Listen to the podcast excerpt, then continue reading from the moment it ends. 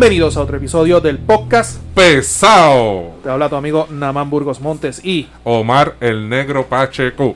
la red de Omar. Eso ahí, eh, vamos al mambo, Hoy, Javi. hoy vamos directo al grano. Directo al grano, pues ya saben, pueden seguirnos en el podcast pesado, Facebook, Twitter, Instagram y también en nuestras plataformas de podcast, eh, Podbean, Spotify y YouTube. Pueden darle like, share, compartan, darle download. Si, si en algún momento del trabajo quieres ganarte los chavitos haciendo nada, empieza a escuchar el podcast pesado. Así que nada, síguenos y apóyanos. Gracias por todo siempre. Los miércoles en Noti1 en la noche con el profesor Fra- Francisco Pavón Feus. Así que gracias siempre por su sintonía. Y a los que no nos pueden escuchar en vivo los miércoles, al día siguiente por la mañana estamos subiendo los episodios que nos pueden escuchar en Spotify y, y en Podbean.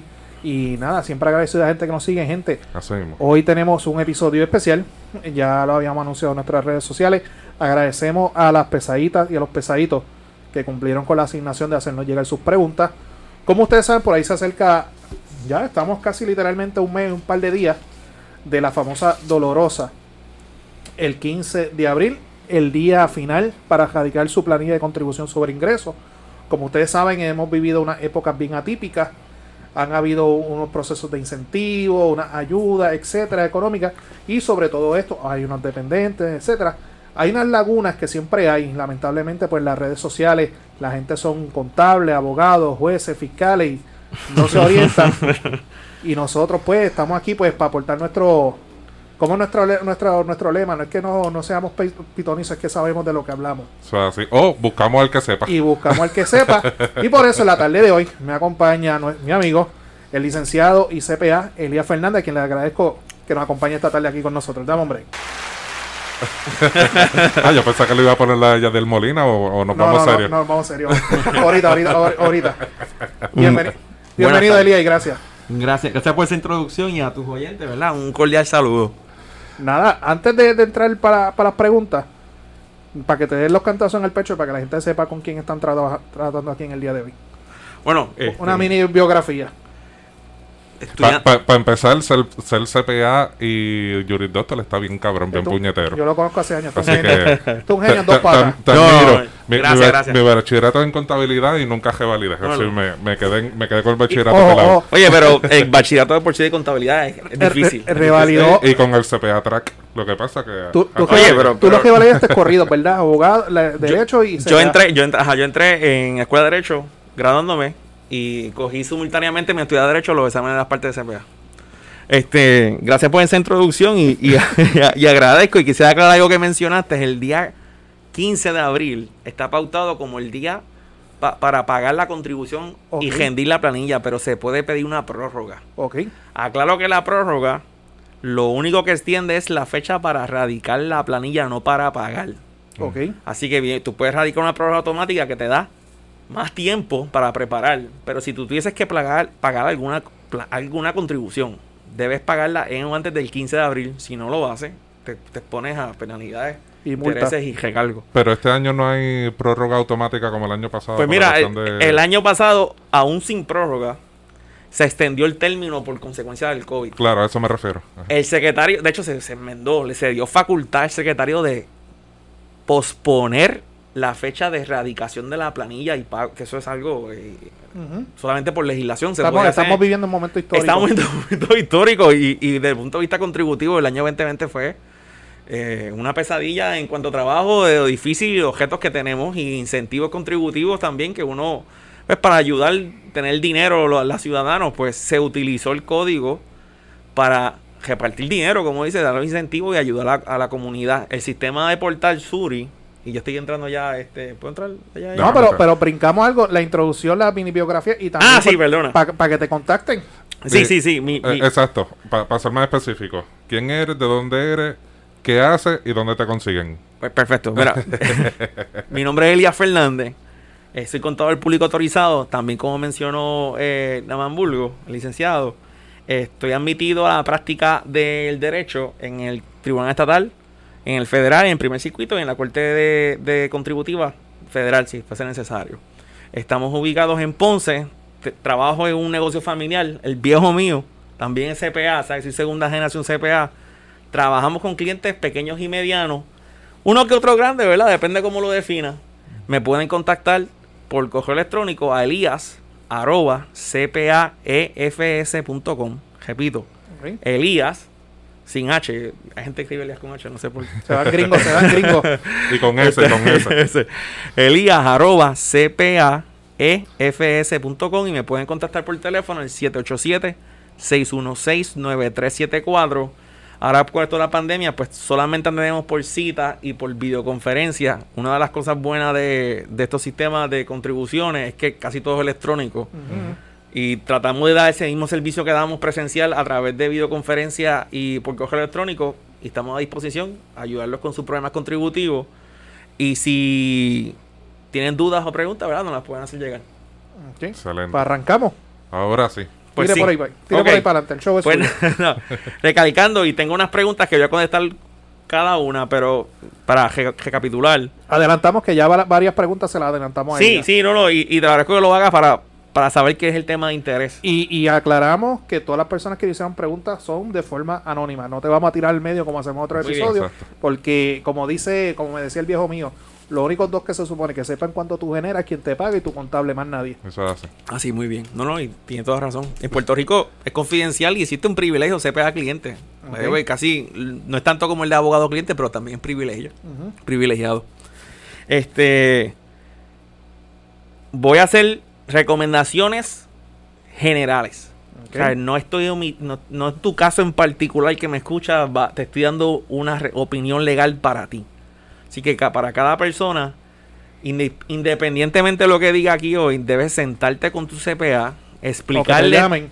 o me llama y, no, y nos sentamos y discutimos tus circunstancias particulares. Tu vecino que recibió más chavos que tú y no es lo mismo que tú, no es el mismo contribuyente, no es la misma circunstancia, ingreso y el tipo de ingreso. Así que, porque alguien te dijo en la fila mientras ibas a hacer shopping que recibió dos mil pesos y tú solamente mil, no es que hiciste, no es que hiciste algo más necesariamente. Cada caso en particular hay que evaluarlo y hay circunstancias donde te descualifica para X o Y ayuda que a otros sí cualificaría. Ok. Eso es ¿Ok? así. O sea que lo que estoy diciendo hoy no constituye una opinión legal ni contributiva. Tienes que sentarte, lo que estoy dando más una orientación de temas que, que, Y que no son sé- de, de interés. Y, y, Impor- y amigo amiga que me escucha, no sea cabrón, una orientación gratuita. Eh, Importante, importante ese disclaimer, así que anoten, Sí, sí, ¿no? busquen su lápiz, papel, este, y ahí aclaran las dudas y si les salen más dudas ya saben que... Seguro que sí, ¿no? Igual que todo lo que menciona el licenciado Naman Burgos, no es una opinión legal para tu caso en particular. Debes sentarte sen- con una Ujú. opinión y verlo de las circunstancias particulares. Entre las dudas y preguntas es qué pasa con PUA. Yo recibí PUA, ingresos de PUA, este, tributan en Puerto Rico. Pues mira, la conversación es que en Puerto Rico no tributa. Ok. Él se ve como un beneficio de desempleo y no se va a tributar. Ahora se reporta el anejo IE de ingresos exentos. Hay un encasillado donde vas a poner la asistencia que recibiste por PUA. Ok, para estar claro. No lo tengo que, que- no lo tengo que pagar contribución sobre el PUA que recibí, pero sí tengo que reportarlo. Que le cua. O sea, en, en la planilla de Puerto Rico me refiero, no Ok. tirando la federal. Y la federal es, es- otros 20 pesos. Sí, que ahí creo que hay un tostón que... Ah, hay, hay un problema y que yo espero que el, el Departamento de Rentas Internas Federal eh, tome una carta específica en el asunto, pero sepa que como norma general, al nivel federal, el beneficio de desempleo se considera ingreso tributable. A nivel estatal y en Puerto Rico, Y el OnlyFans. El, el nivel, eh, los, los ingresos de OnlyFans. Ahora me diste una imagen, me salta. No, es que tenemos preguntas. Sí, sí. Como, Este- como van las cosas en este país, Sí, todo el mundo sí. va a abrir un OnlyFans. no, pero yo he visto unos ingresos que estoy considerando que bajar para meterme en En OnlyFans. Nosotros le hemos pensado Oye, los números son los números, ¿verdad? de, Sí. de Exacto. 30 mil a 50 Pues- mil al mes son buenos. Pero recapitulando, en, en Puerto Rico, ¿sabes? En- en- con Hacienda, no vas a pagar contribución sobre ingresos sobre los beneficios de desempleo y entiéndase también el desempleo agrandado, como yo le digo, el de, el de federal. Eso no significa que el nivel federal, en la planilla 1040, no tengas que tributarlo. Hay que hacer ese análisis. Una pregunta. Pepe, por poner un nombre, vamos a coger a Pepe aquí de ejemplo. Ajá. Pepe siempre radicó planilla este federal, estatal, perdón. Nunca radicó la, la, la, la federal. Recibió el PUA. Retroactivamente recibió, que es lo más que yo vi por ahí, 20 mil pesos. Ok. Por ponerte un ejemplo. Sí. Él tiene que esos 20 mil dólares hasta ahora, hasta ahora, porque yo sé que hay un revolú con eso. Él tiene que hasta ahora reportar esa, esa, esa planilla de ese ingreso federal. Ok, en Puerto Rico lo va a reportar también, pero no lo tributa. No lo tributa. En la federal tiene que Hasta complementar. ahora.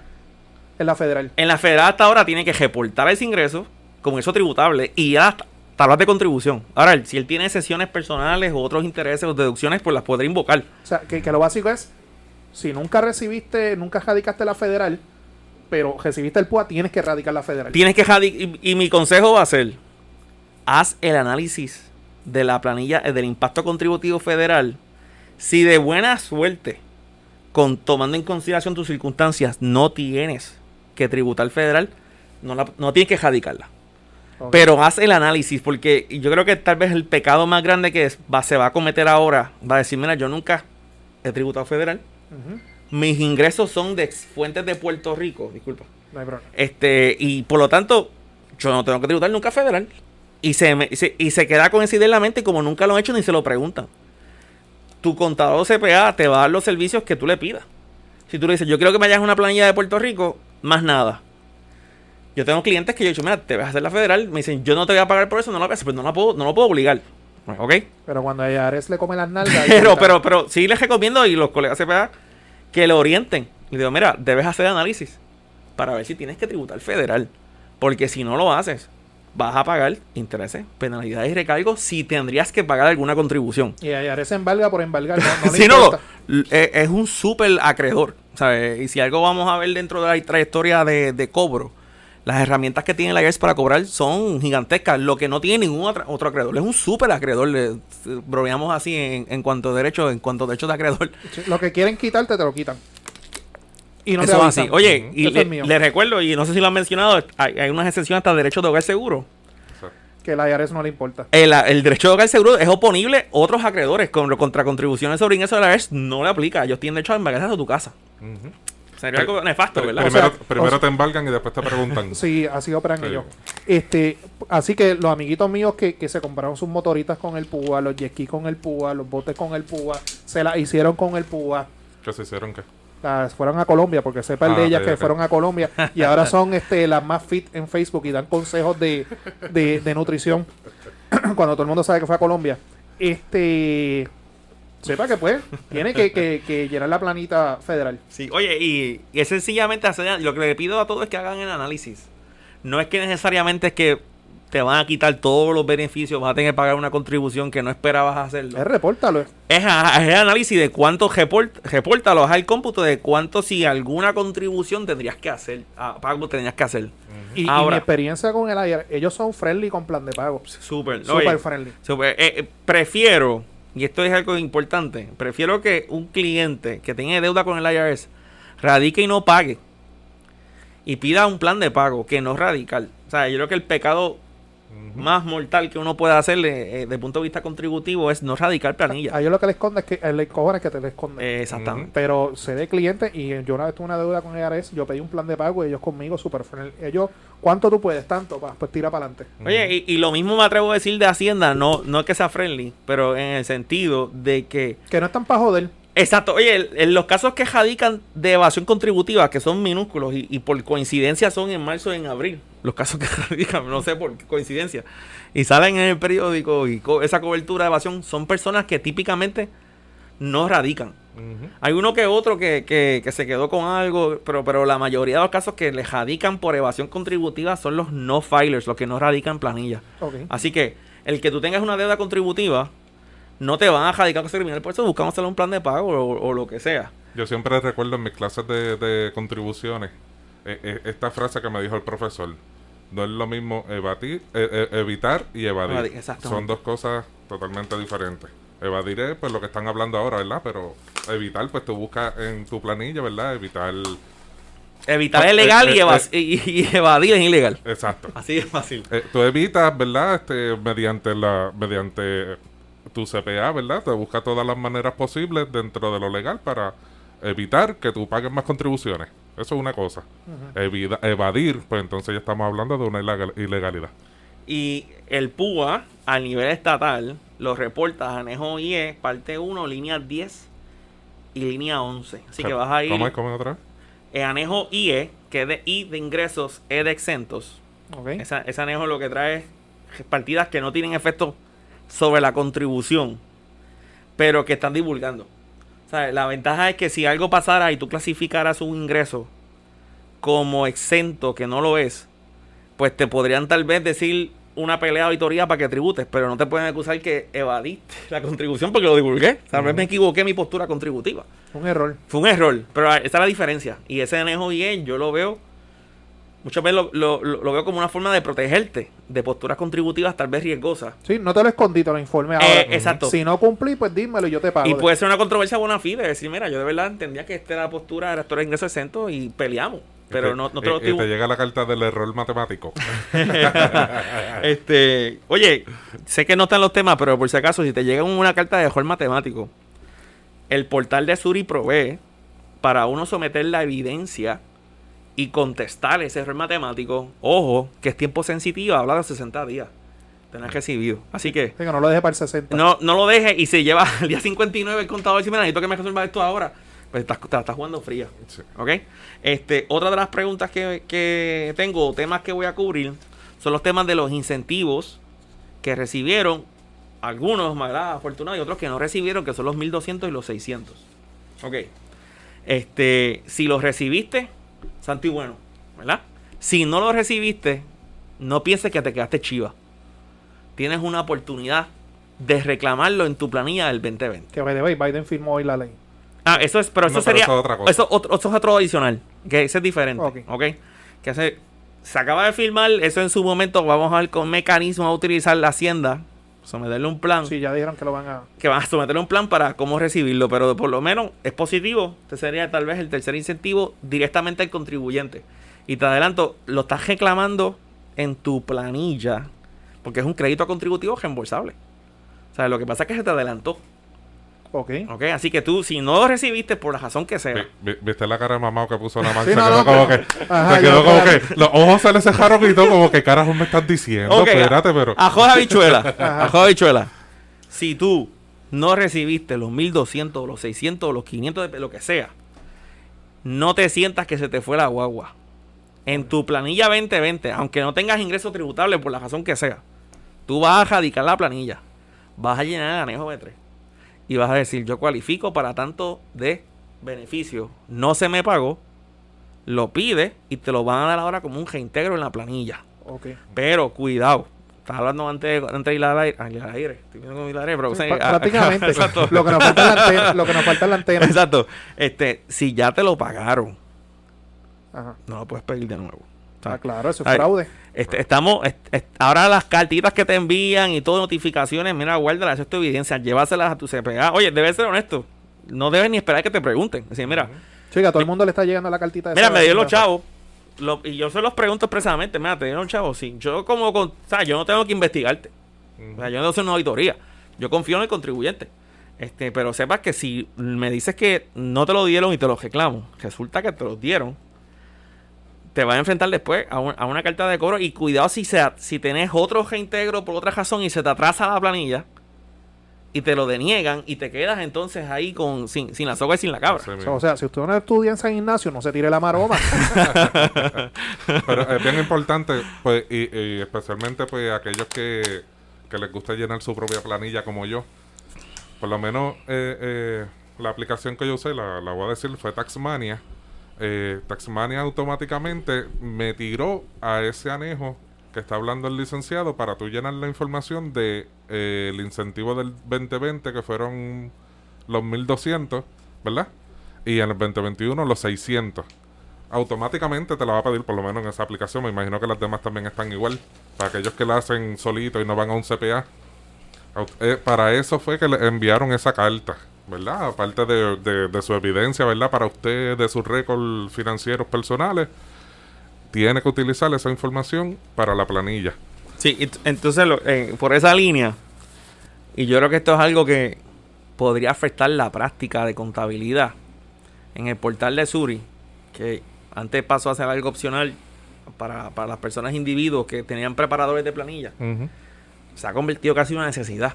Sí. O sea, tener que reportarte con, eh, registrarte con Suri te abrió la puerta a, a- a tener una comunicación directa con Hacienda también para, para recibir chavo. El portal de Hacienda tiene como propósito ser un programa web-based, ¿verdad? Basado en plataformas en línea, donde tú llenas tu planilla sin límites. Y me explico, eh, hay muchas aplicaciones que son gratis, siempre y cuando tú no seas un contribuyente que tenga X y Y anejo de negocio. Taxmanía y dos te dejan llenar siempre y cuando tu ingreso no sea tanto. Si nada más, pues que reporta medio millón de pesos de ingresos, Mierda, eh. pues, pues, pues tal vez... Mierda, mierda, eso es más. Pues tal, pues tal vez cuando, cuando, cuando abra el OnlyFans hablamos. Eh, Estoy redondeando para abajo, ¿verdad? Este, no puedes usar esa aplicación. Pero en, en su momento, la idea de- del Departamento de Hacienda, y esto no, no creo que está- no es un secreto, es que la plataforma de tú llenar la planilla sea en el mismo portal de Suri. Esto puede ser algo nefasto para los contadores que se dedican a tener su programita de planilla y llenar Ujú. planillas de individuos. Sí, Pero, pues- y, y muchos de ellos que son, co- como les llamo yo, muchos muchos de ellos son planilleros que, Son se, planes, de- exacto, sí. que se dedican eh, este tiempito a, a- Sí, que- a- que se a pagan- llenar su pagan en- carterita. En, los comercios. Sí, Trabajan y, de, febr- de enero a, a- a mayo y se acabó. y se acabó. Exacto. Ajá. Y, pues, Pase pues, por aquí 20, 30 dólares la planilla. Exacto. Exacto. pues, Siempre, pues, le- siempre le he tenido pánico a esa gente. es un Pues- cantazo para Pues, ellos. pues yo siempre he visto a esas personas como una herramienta para una necesidad en particular. Fíjate, al principio tal vez lo veía despectivamente también. Yo dije, pero esta gente, ¿cuánto tiempo se sienta con un contribuyente a preguntarle? ¿Tuviste ventas de acciones? ¿Tuviste una herencia, una donación? Son preguntas que uno hace, pues, en el setting profesional, ¿verdad? De que tengo uno- un conocimiento contributivo y quiero asegurarme que te llena la planilla lo más perfecta posible. Yo pensaba que nunca en el pasillo en Kmart te la va a llenar igual. ¿Sabes? Por las que pasa por la confidencialidad del proceso. Este, pero me puse a pensar que pues para los precios, para alguien que es un contribuyente de bien pocos ingresos, pues para ellos es, un es una herramienta. Entonces, eh, yo veo el departamento de Hacienda diciéndole, mira, no tienes ni que buscar eso. Si tú tienes una W2 o lo que sea, usa la misma plataforma. Y pues ya las planillas. Así que estoy viendo una tendencia con eso. Y la otra razón por la cual lo hacen, y, me imagino que esto es eh, eh, entre las mal pensado que es uno, la fiscalización. ¿Sabes? La, la ventaja de tú poder fiscalizar una población de 3 millones es que sea electrónico.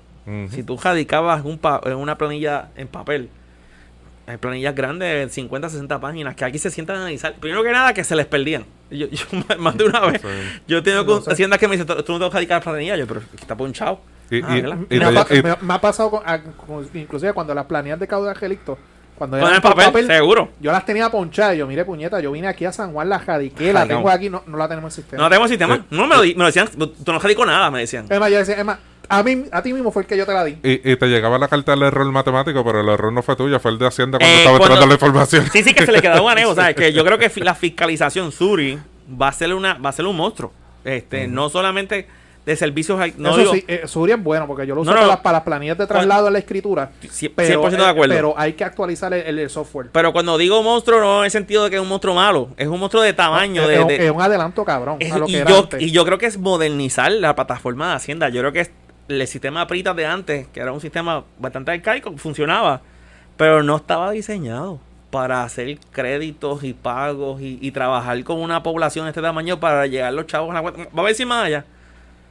Estos 1200 y 600 que llegaron y por dependiente, llegaron así de rápido por la plataforma Suri. ¿Sabes? Para, por todos los defectos que tenga y, y por todas las críticas que podemos ver cuánto costó. Y por eso puedes hablarlo y tienes, tienes toda la razón de hablar de esos temas. Pero por lo menos facilitó que personas podrían entrar en línea, poner su información y en dos o tres semanas recibir un fondo. ¿sabes? No, no teníamos. Esa plataforma no estaba diseñada para eso. Fue que como era tan robusta, pues se permitió traer a esos contribuyentes al sistema y hacerle el pago. Este, y ahora vas a poder tener tu W2, tu 480, tu carta de beneficios, tu carta de pago en el mismo portal. Y de igual forma el portal se está diseñando para someter todo este electrónico. Si tú tienes un reparo con la planilla o algo, tú lo explicas ahí mismo y sometes las evidencias electrónicas. Yo he tenido procesos que antes yo le cobraba a un cliente 4 o 5 horas, que era de esas 4 o 5 horas, 4 o 3 horas esperando en, la- en lo que me atendían. Este, y, y, su- y suerte, y suerte, porque eh, suerte y verdad, a veces eran las cuatro días y no me atendían, otro día. Y ahora lo sometí electrónico y se o tres días, pero lo hice en una hora. O sea, que para mí es un beneficio que maximizo mi tiempo en el trabajo y también para el contribuyente tiene un ahorro contributivo. Así que con todas mis quejas que podemos tener de miles de errores que han pasado, pues tengo que decir que positivo es un paso adelante el, el, tener ese sistema de Suri. Respecto a los 1200 y los 600, si no los recibiste en una SV3, pídeselo que te lo, te lo llenen, sé sincero si te los pagaron. Si no te los pagaron, te los este, reclámalo. Y esto especialmente para las personas que eran dependientes en el 2019, que se independizaron en el 2020. No recibieron los 1202 porque aparecían como dependientes en la planilla de sus papás en el año anterior. Pero son contribuyentes ahora independientes que van a tener su ingreso y todo, pues ahora va a poder reclamarlo. O sea que había un, por la naturaleza de cómo se hizo usando las planillas viejas, pues ahora cualificarías donde la planilla vieja no cualificaba y tal vez tus ingresos bajaron y los vas a ver que los beneficios... Yo, yo hago un paréntesis ahí porque me, me ahora dijiste algo sobre los dependientes. Ajá. y a- en la oficina me llaman para esta consulta. Este. Pa- papi está en un cuido. Mi papá falleció, ah, contamos eso para récord, pero papi está en un cuido. Ajá. Todos los hijos aportamos, al, él aporta el, lo- el caso típico, se le saca el seguro social para pagar el cuido, Omar aporta para el cuido, yo aporto para el cuido, etcétera. Pero de repente Omar se entera de que yo puse a papi como dependiente en mi planilla Ok, ok. y recibí el, el, incentivo de, de papi y Omar se enteró. Me busco un abogado, papá. No, ¿qué, qué proceso? No, no, hago esa pregunta, hago esa pregunta porque esa pregunta me la han hecho mucho aquí en la oficina. Pues, pues mira, se supone que es que el problema es más de la mitad del sustento. Y aquí me, me voy a, no me voy a, no me voy a, a- a en- a enfrascar al, al dependiente que cualifica de menos de 17 años para los 600 pesos. Y hago la aclaración, no no es pues- que vive conmigo, él está en un cuido aparte. Sí, pero que le provees el sustento y viviría contigo si tú si pudiese. Pues mira, el, tal vez el código se concentra principalmente en los dependientes que viven contigo, pero a tus padres que tú mantienes y provees más de una mitad del sustento. No es que recibas seguro social y el seguro social paga el cuido, Ujú. Pero que tú lo pagas tú. O sea, que él tiene necesidades y, y son 20 mil pesos de necesidades y tú pagas 15 mil. Más, más del 50%. O sea, no, no, no es que le lleva los pampers y los chops, sino que, Es- que, que aporta. Pero, más- pero muchas personas piensan que, que llevar el, el pamper del shop ya, es el ya estoy proveyendo el más del 50% de sustento. No, mira, si esa persona tiene seguro social, que eso provee el gran parte en eso, no es dependiente tuyo.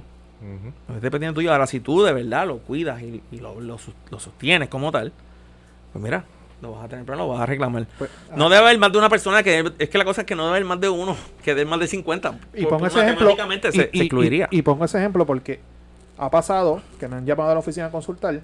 Ah, es que yo, yo iba a poner a fulano en la planilla, pero que importa que eh, mi hermano o mi hermana lo está poniendo en la planilla. ¿Qué, qué puede hacer? Ah, Y pongo de ejemplo así entonces Omar. ¿Qué entonces lo que Omar puede hacer eh, así contra mí? Pues mira, ¿con el Departamento de Hacienda o, o civilmente? Yo siempre les recomiendo lo civil. Exacto. Cobrar, eso, fue lo, eso fue lo primero que disparé. Me voy a buscar un abogado. eh, Porque, eh, eh, en mi cancha, en mi cancha. pero digo, yo no soy yo no soy muy experto en el tema, pero, Pero yo en entiendo que en Hacienda- no hay un carajo que hacer. Pues, eh, en Hacienda sería una evidencia de quién es el que provee ese- el sustento. O sea, si yo le. Yo pero digo, se puede llevar un proceso administrativo y decir, mira, no, no, fula, él, él nada más mintió, esto así, y, y Hacienda me puede multar. O, Pues- porque yo me imagino que esa información, Va a obviamente, te- es bajo juramento. te se- no, no, seguro. eh, Puede ser una competencia. En el primero que lo jadique, me explico por qué competencia y lo aclaro. Este, Hacienda no sabe quién es el que provee más del 50%, Claro. no sabe. y, igual que si son padres que tienen custodia compartida o lo que sea, y alguien pone completo que es la deducción completa, Hacienda lo da por bueno. O sea, lo da por bueno. A mí que me jadico Eh, eh, segundo. Esa es la otra pregunta que te voy a hacer. Sí, Termina que- que- A mí que Jadico segundo, que ya Hacienda tiene asignado como dependiente de Elías a, a Juan, papá de Elías con seguro social, me lo da a mí que jadique primero. Al que jadica segundo se lo va a negar, diciendo que ya estaba reclamado. Reclamado. Entonces, yo tendría que decir, no, ya conmigo procede. Y traer la evidencia entonces con. Yo tengo aquí la evidencia que yo probé el sustento. Pero tendrías que ir al departamento y probarle. O sea, es que eso es... eso es bien difícil. Es pero, pero, pero tiene esas dos alternativas. Sí, sí, oye, el que, el que le al que le denieguen una deducción que procede, que tú entiendes que procede, y tienes la evidencia para hacerlo, tú le reclamas a Hacienda, mira, me de- como cualquier deducción que se me deniega, yo tengo la evidencia para sostener que procede esta deducción de dependiente y aquí está la evidencia para probarla. Pero, pero, pero al le ser pido una- que guarden evidencia también. Al ser una cuestión de dinero, va a terminar en un tribunal, ¿no? Bueno, podría. La verdad tú- que Hacienda te va a comer el culo, te va a multar y te va a poner 20 mil cosas. Pero lo que pasa es que no sé si es costo efectivo, me explico. O sea, la, la deducción de dependiente de 2.500 no es un crédito, es una deducción. Una O sea, deducción. los créditos No, tú los coges pero- pero peso a yo, te, peso. yo te hice la pregunta porque para lo que llaman es para la ayuda. La- los incentivos que recibieron de los dependientes, porque también la otra pregunta que, que, que by the way, la- las voy a mezclar. Caso de, de alimentos. Papá paga pensión, mamá paga pensión, pero no hay custodia compartida. Uno de los padres es el que tiene la custodia legal de los menores. Y viene el padre que no es custodio, la madre no custodia, y dice que es la teoría, ah, por mis pantalones, como yo soy el que pago pensión, yo soy el que los voy a poner en la planilla. Que es un error porque se Ujú. supone que es el, el padre custodio el que pone eso en la planilla. Pues se están enterando que obviamente por dependiente están recibiendo dinero adicional. Y obviamente la, la parte de custodia pues se molesta. Ahí en ese caso, obviamente yo, los, yo les cojo el caso en la vía judicial. Porque o sea, tienes que devolver el dinero porque ese dinero es del menor, no es de ninguno de los padres, by the way. Ahí también en Hacienda también se podría hacer lo mismo, llevar el caso de decir, mira, le pagaste mal a esta persona, se supone que ese el dinero sea para acá, y de ahora en adelante págalo, a- eh, este, deposítalo acá. Pues no, hay un proceso uniforme para hacerlo todos los años de aquí para adelante. Eso no, no está. Pero lo que quisiera aclarar, solamente para fines de claridad, Ujú. Estamos hablando de dependiente cualificado para fines de condición eso bajo la ley de Puerto Rico. Bajo el CARES Act, cuando habla de dependiente, estamos hablando de menores de 17 años. Ujú. O sea, estamos hablando de unas reglas específicas que padres, pues, los papás de uno no, no- típicamente no va a tener, no va a cualificar bajo esta, bajo estos incentivos. Ahora, si yo a mi papá o mi mamá los cuido, los mantengo y le proveo más de un 50 por el sustento, yo puedo reclamarlos como dependientes. Siempre y cuando mis padres no tengan ingresos por su parte que se puedan sostener. Ahora, va a ser como te dijo de una cajera. El problema es que no hay un proceso expedito en Hacienda para decir, mira, yo tengo aquí la evidencia, elimínaselo a mi hermano que lo reclamó impropiamente. Hacienda como trabajando ahora mismo, puede hacer, te podemos imaginar otra forma más eficiente de hacerlo, pero te voy a decir cómo es ahora. Yo que reclamo que me lo digan, yo pruebo. Hacienda internamente puede, no estoy diciendo que lo haga, puede hacer el referido y eh, quitarle la otra parte la deducción, porque es una, no es una deducción, no es un crédito, y recalcular la contribución sin esa deducción, y eso puede implicar o un reintegro más menor o una, o una cantidad a pagar. En los padres custodios, independientemente lo que pase el padre no custodio en pensión, o sea, y esto se escucha bien injusto. Este, por disposición de ley, el padre custodio tiene derecho a hacer la- el reclamo del dependiente en su planilla. Y me puedes decir, si yo pago el colegio, le doy 10 mil pesos todos los meses, más o menos, ¿sabes? Una pensión que Pago- pagaría pa- Namán. Si pago, la, pago Sí, la casa. Exacto. Pago la casa, le compro un carro, le piden los mejores libros, te pago los iPads y todo. Pero tú eres el padre custodio, no, no lo puedes reclamar. ¿Puede el padre no custodio cedérselo? Sí, hay un anejo de CH que se llena. Que, by the way, en la mayoría de los casos de familia no, No van a llenar- no, no va a No, pasar. no, no, no, se quieren matar, yo estoy claro, ¿sabes? Pero uno puede negociar, no sé si los, los yo no veo familia, ¿sabes? Estoy, estoy voto de esto. Este, no sé cómo se negocia en la pensión usar el, el, el CH como una ficha de negociación. Este, No, no, hacer. No. no se hace, pero Yo, yo siempre le digo eso a la gente, el, el derecho de familia es el derecho que está de la A a la Z.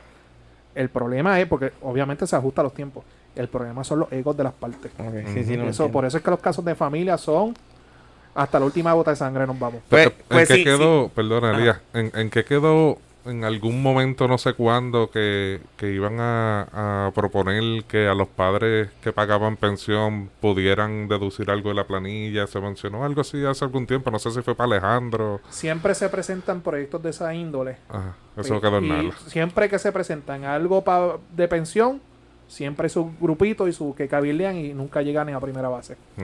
Ahora... es, es la realidad. Ah, y aclaro, la pensión que te dando son de niños. No, no- el Sí, que sí, paga sí, la, la pensión de niño no es deducible en la planilla. Todos los años me preguntan, no es deducible. Pagas toda la pensión. La de mamá custodio no paga nada. Puedes pedir la deducción de dependencia tampoco.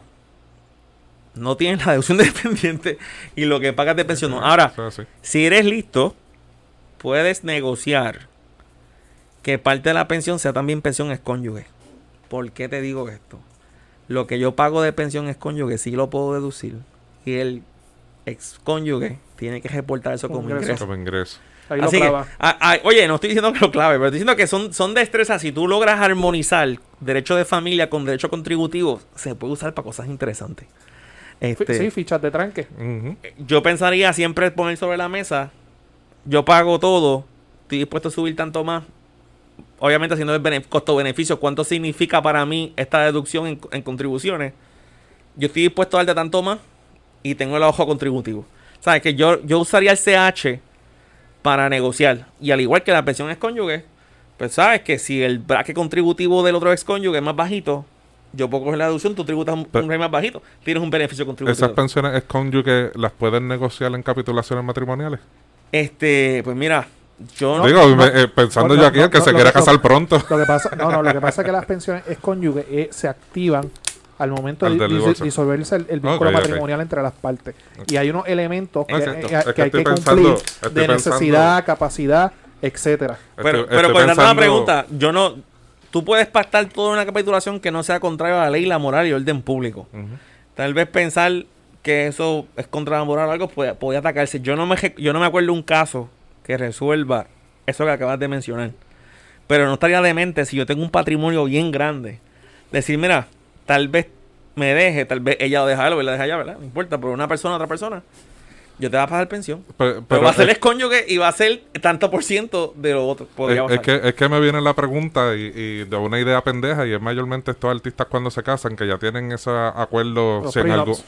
ajá, si en algún momento nos divorciamos pues te voy a dar el 10 mil mensuales y pues yo pensé que era algo así Pa- más pa- o menos. Para el próximo podcast vamos a, entrar- vamos a- a invitar Eso- a Marc Anthony para que nos explique. Oh, Marca- eso es un caso, Sí. Marc No, y, Anthony oye, Dayanara, sí, que sí. coño, ese cabrón sí que si, paga unas si pensiones. invitara a alguien de pensión, y me estoy saliendo fuera de mi tema, yo invitaría a Igor, el Oh. pelotero. El padrote. No, no, en serio. Igor ha aportado más al derecho de familia. Es verdad. No, en serio. Porque Capitulaciones, alimentos. es los casos de él son un par de exámenes de, de derecho de familia en la clase. Él ha aportado Fíjate, él debe No ser como la- catedrático en la escuela de Derecho. Él, él debe hacer una parte, o sea, fuera de lo que aportó en la pelota, ¿verdad? En cuanto a jorrones y todo. No, ¿Está, está en la fama, ¿Esa onda de la fama? No sé. No sé. No, Igor no, no todavía Ok, no. pues si nos equivocamos, nos perdonan pesaditos, pero no, No, no, Igor pero, no está en esa pero onda de la debería estar en el Salón de la Fama de Derecho de Familia. Con Serrano Hayes y Pa- con- paréntesis, ¿vieron el proyecto de ley? Yo te lo envié el proyecto de ley que presentaron en la Cámara. Que para el 2023 la tablilla del Malvete va a ser en honor a Roberto Clemente. Roberto Clemente, Ah, mira, sí. pues, pues, Y pues- ya me enviaron la foto, está cabrón. Sí, está lindo, lo vi, lo vi. pues- pues muy bien. Entonces, va a seguir las preguntas un momento. No sé si contesté tu pregunta o la Sí, dejé. sí. Ok, otro asunto. Y esto lo, lo tengo en las preguntas. Dice, si no recibes la carta de Hacienda certificando las ayudas económicas, ¿los reportas igual en la planilla o tengo que esperar la carta? Si tú sabes que recibiste el dinero, independientemente de que recibas la carta o no, no lo puedes reclamar de nuevo. ¿Ok? O sea, yo sé que a veces uno quiere pasar con ficha, lo que sea, no pero... sean busteros. ¿sabes? Si tú recibiste el dinero, A Paquito no le va a gustar eso. y de igual forma te digo, si tú recibes la carta diciendo que te pagó, pero no te pagaron, tú puedes reclamarlo. Y te dicen, mira, es que tengo una carta que te pagaron, aquí está la cuenta de banco y no me pagaron. O sea, eh, lo digo para los dos, para los dos, para, para los dos, para los dos caminos, tú sabes, para bien y para mal. Si te notifican que te pagaron y no te pagaron, pelealo y reclámalo. Si no te llega la carta, pero te los pagaron, no los reclames. Porque yo, es honor a la verdad. Si recibiste, no los recibiste. Otra pregunta que me hicieron es, cuando están casados con capitulaciones y compran una residencia, ¿cómo se trabajan las deducciones del hogar en la planilla? Ok, voy a asumir que las capitulaciones, que es un acuerdo pre o post matrimonial porque se enmendó la Sí, ley, se inventó la ley. ¿ok? es uno donde se acuerda una separación total de, De bienes. bienes. No quiero ser ultra técnico ¿verdad? en este punto, pero las capitulaciones e instrumentos, pero tú puedes acordar ahí cualquier término y, y condición, que eso puede incluir un acuerdo híbrido que tenga algo ganancial, algo privativo, que para los tus ingresos son gananciales, pero los míos son privados. Uno puede hacer la imaginación es el límite. Y voy a asumir que la pregunta es: capitulaciones se refieren a capitulaciones donde existe una separación total de bienes. Ok. Primero, las, si tú haces capitulaciones con separación total de bienes, tú eres para Hacienda un contribuyente individual. Individual. Individual. Y así mismo No lo es lo mismo de casado que rinde por separado. Y así mismo lo va, lo va a marcar. Lo vas a marcar. De hecho, tú, te- tú vas más allá. En el contribuyente individual con capitulaciones, tú marcas en la planilla, como Ujú. menciona, casado con, Con capitulaciones. Y vas a chotear a tu cónyuge. Digo chotear entre comillas porque vas a decir Sí, el no, nombre, va a cumplir con informal. nombre y el seguro social. Así, así las lleno yo. Pues, pues, pues, pues, pues, exacto. Y así debe ser. Y la ventaja es que con la separación total, problemas contributivos que tenga tu cónyuge o lo que se sea, liberó. son tuyos. Te amo. Pero más vale que no con Hacienda en eso. Yo no sé qué va a hacer con esa gente. Llegaron aquí, le dije todo ok, tu trabajo. ok, pero Ok, y una pregunta. pregunta Ok, segunda pregunta.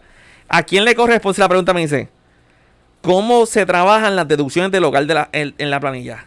No, no especifica qué deducciones. Yo voy a asumir que se refieren a los intereses hipotecarios. Ujú. Ok. Los intereses hipotecarios van a ser de quien los pagas. Así que, ahí, ahí- ahí es que yo tengo mi pregunta, porque las capitulaciones pueden ser híbridas y muchas veces los clientes, especialmente lo- lo- los que se dedican al comercio, tienen sus cuentas individuales, pero cuando compran una casa, el banco les recomienda que abra una cuenta en conjunto y que de ahí depositen y de ahí se saca el pago de la casa. Si ese fuera e- el escenario, porque los bancos ya no, ya pocas veces están dando libreta, ahora prefieren sacar directamente de, de la cuenta para tener una garantía. Este, si ese fuera el, el escenario, ¿cómo, cómo ahí trabajaría si, si yo soy el que deposito, la esposa mía es la que deposita? ok, y ¿O se puede reclamar mitad y mitad? si son Tenemos capitulaciones. pues, con o- separación total, es que me dijiste ok, porque parte, porque si no es separación, mira, mira por qué te pregunto esto. Si yo hago capitulaciones y no es separación total de bienes, tiene otras condiciones, es contribuyente, son casados. O sea, el, el contribuyente individual está solamente bajo el supuesto de capitulaciones con separación total. total. Si yo tengo un contribuyente que tiene capitulaciones y no es puro y simple separación total de bienes, yo lo lleno como casado, aunque tenga capitulaciones. Ahora, si yo veo las capitulaciones y están hechas, separación total, se repudia, se, se va por el libro, como hacíamos antes, separación total, esas son contribuyente individual. Ahora, en la parte de la deducción de los intereses, yo voy a ver el formulario y aparece ese codeudor. Yo le pregunto, ¿quién pagó los intereses? Me dice, ella, o él, o él, él, o ella, ya no importa, ¿verdad? Se puede, importa sexo en eso. Este, pues la persona que pagó es a quien yo se lo pongo en la planilla. Si existiera, que no me ha pasado, pero excelente pregunta. Nosotros divi- hay separación total, pero dividimos los pagos de hipoteca 50-50. O un mes era un mes yo. Pues 50 y 50, pues son. ¿Sí? Sí, pero ok, pero al final un mes tú, un mes yo, pero pagamos lo mismo 50-50, por ejemplo. Ajá. Yo reclamaría, y esto soy yo, esto no lo dice, no está contemplado en el, en el formulario. Yo reclamaría lo que pagué y subiría en sistema, si te permite, porque es electrónico, una hoja de reconciliación. Yo me sometería, pago según formulario de intereses, porque vas a ver una 480.6 de los intereses. Ahí yo voy a poner, pongo la mitad y reclamo esa mitad en la planilla. Ahora, con toda probabilidad, esto va a generar un error matemático que vas a tener que suplementarlo, porque como no está contemplado en el sistema, cualquier cosa que no sea data prediseñada en cómo se recibe, va a generar un problema matemático y después tendrías que hacer ese proceso. Si quieres ser, hacerte la vida sencilla, pues yo cogería, si fuera los dos pagan, pero yo siendo más beneficio contribuyente, si vamos a hacer algo, yo te lo reembolso. Ujú. A mí me beneficia más contributivamente. Voy a pagar, me voy a bajar 5 mil pesos de contribuciones si yo cojo la deducción. Y tú, y tú bajas mil. Ujú. Eso. Vamos a hacer algo, Eh, yo lo acojo. Ese, iba, ese iba a ser mi comentario. eh, a fin de cuentas, la va a coger el que más le beneficia. Yo pensaría Ujú. que la lógica debe operar sobre todo. Ahora, mi, esto no pasa por alto que siempre debes reportar la verdad. Si uno lo paga y no decía menos, puede ser que debe. Yo nunca te voy a recomendar ni tampoco nada más ni nada que hagas la mentira ni nada. Pero dentro de la dentro del pensamiento mío es entre las parejas decir, mi amor, yo salgo mejor, déjame que yo lo reclame y me voy por ese lado. Este, By the way, viven juntos. El dinero que, que reembolsen, inviértelo en la casa y ya. Eh, el que le cuaja. Entonces tengo, esas son las preguntas que me enviaron. Voy a aprovechar otra cosa que no me preguntaron, pero es algo nuevo y puede ser la utilidad para... Sé que estamos tardando más No, tiempo. tranquilo. Con esto, con esto termino. Ya, yo me, preguntas. cono- ya yo me he economizado aquí como 200 pesos en consulta. Es- se reactivó el crédito de oportunidad americana. Estos son para las Explica. personas que este crédito existía antes. Vamos a empezar por ahí. Digo que se reactivó porque existió, se eliminó y lo volvieron a traer. ¿Y qué? Ok, ese crédito son para los estudiantes. Ujú. Que, y estudiantes me refiero de universidad en los primeros cuatro años. Bachillerato. Es que le cuesta. Ahora, bueno, hay gente que está más de cinco años en bachillerato, pero hey, yo no juzgo a nadie. Cada cual a su tiempo. La Yupi. Ajá. si estás ocho años, pues debe ser doctor. Entonces, este, pero esos primeros cuatro años, los gastos calificados, y esto está en, en, en anejo, este es anejo B2. Este año se abrió, vas a reportar los gastos calificados y hay una numeración de cuáles son. No, no, no voy a discutirlo ahora para, porque nos tendremos mucho tiempo. Pero vas a poder tomar una de, un, un crédito reembolsable por esos gastos calificados para el año 2018, 19 y 2020. ¿Por O sea, qué yo digo? Pues retroactivo, pero se reclama la planilla 2020.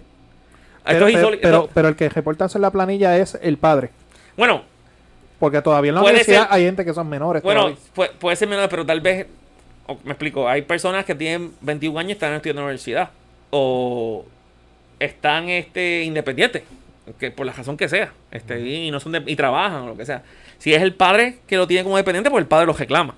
Pero no estoy cerrando la puerta a que no existen jóvenes independientes a los 21 años están estudiando. Pues, pues esa persona, la persona que, que el contribuyente, si es un dependiente, pues el, el, de- el contribuyente que reclama ese dependiente lo puede reclamar. Pero es chévere, porque tienes ahora tres años de cantazo. Ahora, no es tan fácil. Tienes que someter una documentación. Explora esa oportunidad. Te adelanto, si tú te, si ahí te cubren 100% en beca, porque tienes, cualifica para un incentivo por las notas, lo que sea, y no pagas nada, no pierdas el tiempo, no lo reclames porque no te lo van a dar. Sí, entonces, que reciben rehabilitación vocacional no enchan. Oye, no, no, lo pidas, no lo pidas, pero es para el 2018, 2019 y 2020 se va a llenar. Y lo que hicieron, y que hicieron Hacienda fue, y esto es creatividad al máximo, hicieron un anejo B2, que es para el crédito del 2020, el B21 para el 2018 y B2.2 para el 2019. Estamos todos, este, yo me quedé boquiabierto cuando vi eso. El formulario va a estar peposo. Ujú. Este, pero se lo digo por si alguno de ustedes están estudiando en la universidad, están típicamente bachillerato, digo bachillerato, pero puede ser un estudio que no sea posgrado, primeros cuatro años, puedes reclamarlo. Este, los padres que están haciendo sacrificio con los nenes y, y gastos, y eso incluye materiales, que no dicen matrícula, pero ojo, tiene que estar en el prontuario. Te piden hasta prontuario, ¿sabes? Esto va a ser, si tú le quieres comprar Sí, va a ser un televisor técnico. de 50 pulgadas por usarlo de monitor o lo que sea, eh, va a estar iffy que te lo concedan porque no está en frontal. O sea, eso Aguante, aguante las ganas de comprarse las Jordan. Aguante. pero, pero sí, para muchas personas esto puede ser algo significativo este y, y puede coger un crédito reembolsable. O sea, que aunque no tengas contribución a pagar, te mandan estos chavos. Este, no dejen pasar esa oportunidad. Esto estaba en el vacío y se reactivó. Pero, Así que pero que- no, no tiene. au- Aunque te entendí la parte de que es de estudiantes, pero pensé, o, si, si me equivoco, me corrige. ¿No era de, de un término de 16 a 26 años estudiantes? Sí, bueno, para edad también lo tiene, sí, perdona. Tiene requisitos. Tengo la carta circular. Esto salió en enero 20 del 2021. Este. Yo les pido a todos que lo lean. Porque en, en- y se las puedo enviar. Tiene unos requisitos eh, bien específicos, no solamente de, de, de los cuatro años, sino de lo que se puede reclamar. Para darte una idea, si te cogieron a- a- al menor con droga y tiene no tiene una carta de buena conducta, está descualificado.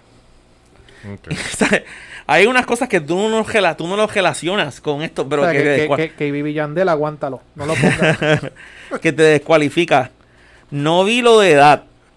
Lo, estoy tratando de hacer memoria aquí y, y te confieso que no me recuerdo que había una límite de edad, pero te, te lo puedo revisar. Yo creo que habla de estudiante. No, no, no, si tienes 25 años o lo que sea, te descualifica. Pues mira, no, no, no me recuerdo, tuviese esa exclusión. Hay una carta circular de Hacienda que es la 2102, se emitió en 20 de enero y estamos todos corre corre leyéndolo porque este crédito yo lo, lo di en el olvido y ahora lo, lo revivieron. Te adelanto que entre las cosas que, y, y esto yo sé que es mucho trabajo y hay gente que no quiere hacerlo, tienes que someter certificación de la, de la institución a nombre de él. Ajá. Este, Que era lo normal que se pedía, por lo menos en nuestros tiempos. que la certificación tiene que, y yo tengo certificaciones que no cumplen, así que tienes que volver a pedir que te la vuelvan a hacer. Ok. Tiene que decir eh, lo que pagó, de matrícula, cuota, otros gastos, el- la certificación. Si recibe o no asistencia económica, en la certificación tiene que decirlo. Tienes que detallar en esa certificación un montón de gastos. Y en los gastos elegibles tienes que someter el certificado de buena conducta. O sea, son un montón de cosas. Pero Pero, eh, al final del día es más trabajo de lo que va a pasar que no, para, pero para muchas personas esos mil pesos hacen la diferencia. O sea, mil pesos por año puede hacer hasta máximo de generación. O sea, que yo me fajaría si lo tengo y busco ver si lo puedo coger. Si no tienes carta de buena conducta de, de ese estudiante, pues mira, ni lo pienses, no vas para ningún lado. Hay que pedir unas certificaciones. Otra cosa que tengo duda es esa certificación en instituciones que están cerradas, que están remotas. ¿Qué hacen? Porque no puedes ir a, a, a registraduría para que te las den. Cierto. Esto salió en enero. O sea, que yo me imagino. es que- nuevo. Ujú. Bueno, estaba, lo estaba y lo suspendieron. suspendieron y lo reactivaron ahora. O sea, esto- es- es- la última vez fue en el 2017. O sea, ha llovido. La última vez que esto estaba. O sea, esto se fue en olvido. Ahora regresó. Yo no sé si las instituciones educativas están conscientes de este nuevo requisito, bueno, de esta nueva oportunidad, y si el requisito de, de certificación lo pueden preparar como están trabajando ahora remoto. Porque van a tener que ir al, expedi- al expediente de cada estudiante. Y si no tienen digitalizado para esos reportes, los de MAI, esos sistemas, van a tener que hacerlo manual. Yo imagino que es una pesadilla. Este, y si esa certificación no vas para ningún lado. Así que se lo doy. Sé que na- lo que dice la man, tú tienes lógica, ¿verdad? Eh, mucho trabajo. Mucho trabajo, sí, mucho trabajo. Pero si lo necesitas, es free, es free money, como dice mucha gente, es free money. Yo lo cogería y, y no, no descartaría hacerlo. Este, explorar la posibilidad. Las veces que trabajé con este crédito, hic- hicimos pocos porque eran tantos documentos que se me quitaban los contribuyentes. Este, y el tiempo que toma. Pero si tienen, si tienen la necesidad, les recomiendo que lo, que lo exploren. ¿Qué más? No, mano, excelente, de verdad que. Cualquier duda, pregunta, Elías. ¿qué más tienes ahí? Este, nada, eh, tiene mi correo electrónico. Tíralo otra vez al medio. Elías arroba cpaefs.com. Trabajamos no solamente casos con el Departamento de Hacienda, sino también con Internal Revenue Service, que es el, el- el Departamento Contributivo Federal. Hacemos también representaciones para investigaciones, auditorías, en lo que trabaja y trabajamos conjunto con tu contador. Ahora para los que tienen negocio, creo que es el, el trabajo que, que dije ahorita que tal vez se lo quiten a los planilleros. Ajá. Se los van a dar ahora a los que tienen negocio. Ahora hay que hacer 480 Ujú. para casi todo. Y ahora la contribución para fines de alternativa mínima, contribución básica alterna, es, cada vez son más rigurosos el Departamento de Hacienda en informativa. Las informativas son lo que te llega, que te dice, me pagaron tanto de gente. Yo pagué tanto de servicios profesionales, les retuve el 10%. Si no lo hacen, la gente y los servicios profesionales, el castigo de Hacienda es el siguiente. No puedes deducir la con- el gasto. Estás clavado. Oh, wow. Si tú tienes empleados, y esto es otra cosa que es que, que lo aplaudo, pero han estos empleados que son por la izquierda, y yo no los, yo no les pago cachimiros, no lo hago trimestrales ni nada. Primero que nada te chavaste, porque para el PPPP, que es un incentivo que te- se los pide a los clientes, que es un préstamo condonable, era a base de las trimestrales y las W2, así que si tenías por la izquierda, te fuiste chiva en Que ese como préstamo. sea la larga, Hacienda te va a coger. Te cogen a la larga. Y segundo, ese gasto de nómina que no tienes nómina reportada con W2, eh, para fines de contribución sobre eso es cero. Aunque lo pagaste. Repito eso de nuevo. Si tú tienes un negocio y le gastas, gastas 30 mil pesos en nómina y son por la izquierda todo, primero que nada que estás violando un montón de leyes. Y te pones a, a penas hasta criminales, by the way. Tienes un castigo adicional para que te lamba.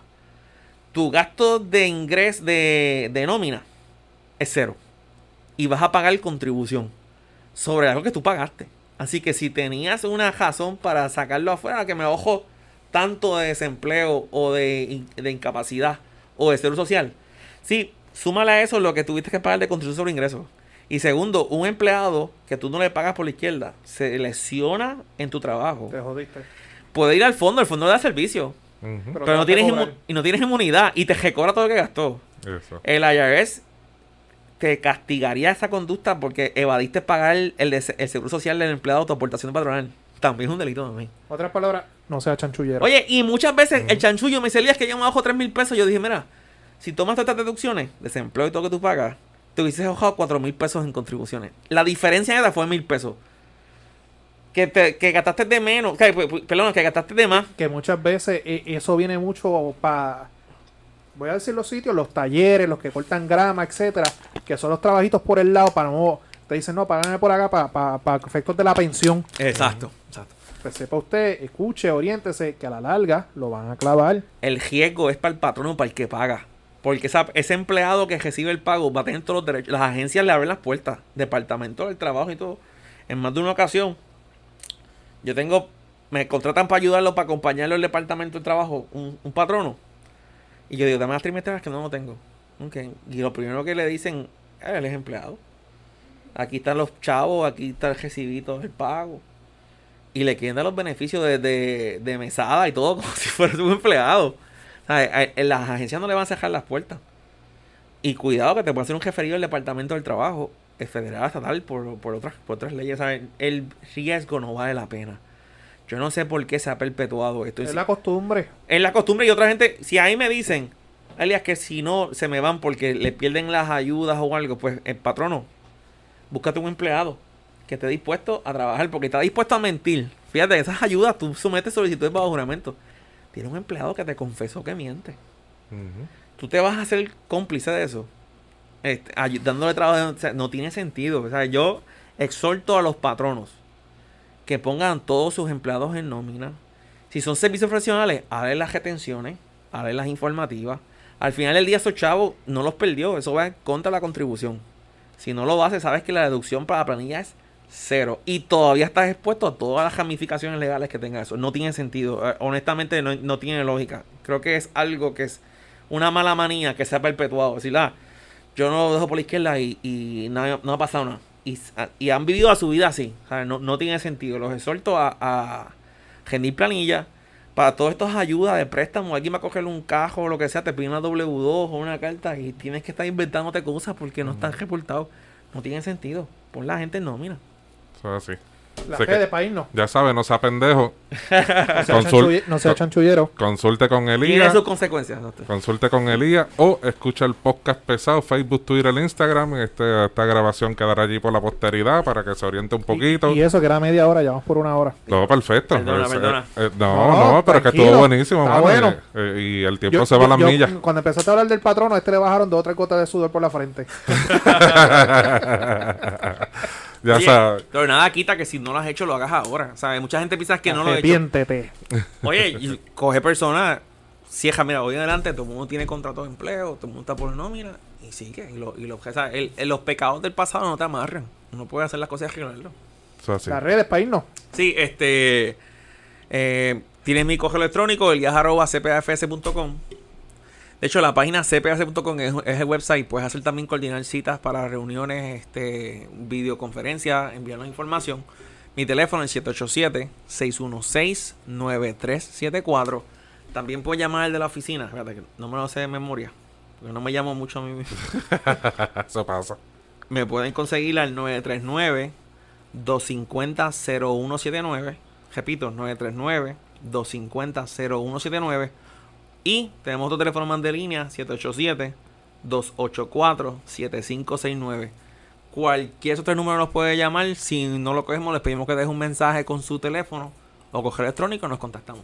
Muchas gracias por su tiempo. Perfecto, ya sabes. Muchas gracias, Elías, hermano. De verdad que es un placer y un privilegio tener verdad toda esa información que, que le has dado a todos nuestros pesaditos y pesaditas el día de hoy. Ya saben que pueden seguirlo en todas las redes sociales, Facebook, Twitter, Instagram, el podcast pesado y nuestras plataformas de podcast, Podbean, Spotify y YouTube.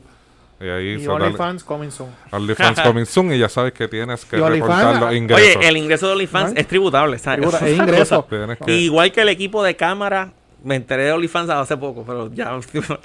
El ingreso de, de, de OnlyFans, tú puedes deducir gastos, cámaras de seguridad, luces, equipo que se utilice. Ah, pues yo voy a poner todo esto. Es- son gastos deducibles. Lo que pasa es que tienes que también reportarlo, ¿verdad? Y esos ingresos, aunque te los pague de una página de Estados Unidos, tú trabajaste en Puerto Rico, son Es ingreso tuyo. Es tributables en Puerto Rico y, el Eh, ya sabes, y ya sabes que cuando yo sea tu fotógrafo me tienes que poner en nómina, así que no seas cabrón. Eso vamos a hacer.